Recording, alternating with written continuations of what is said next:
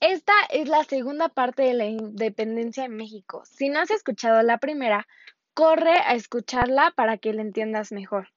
Con una estructura definida, el ejército insurgente creció con rapidez a su paso por San Miguel el Grande, Celaya y Guanajuato.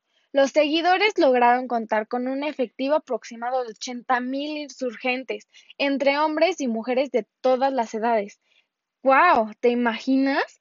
Tras varias victorias, entre las que destacan la toma de Guanajuato, Valladolid y Monte de las Cruces, los insurgentes fueron derrotados en la batalla del Puente de Calderón por el brigadier Félix María Calleja. A partir de esta fase, las tropas realistas intensificaron la persecución contra los líderes insurgentes hasta apresarlos en Acatita de Baján, Coahuila, e inmediatamente conducidos a Chihuahua, donde se les juzgó y fusiló. Sus cabezas fueron separadas de sus cuerpos y exhibidas en las cuatro esquinas de la Lóndiga de Granaditas, en Guanajuato. Cuando fueron fusilados Hidalgo, Aldama, Allende y Jiménez, la insurgencia ya era fuerte en el sur de la Intendencia de México, al frente del cura José María Morelos y Pavón, quien en 1810 había recibido la orden directamente de Hidalgo de llevar a cabo la lucha independentista en el sur.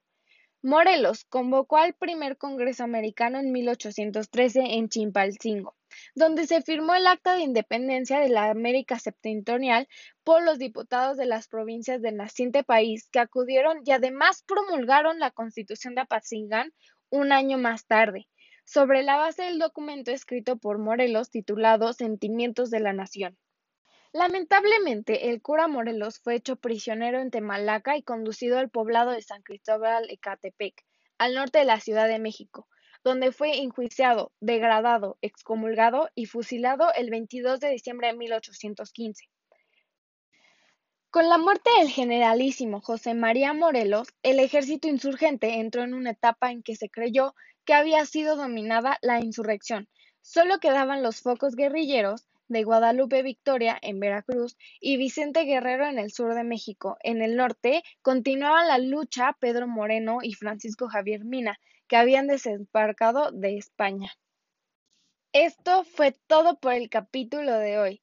Ayúdame a compartirlo para que más personas sepan sobre este tema y de una manera divertida e interesante.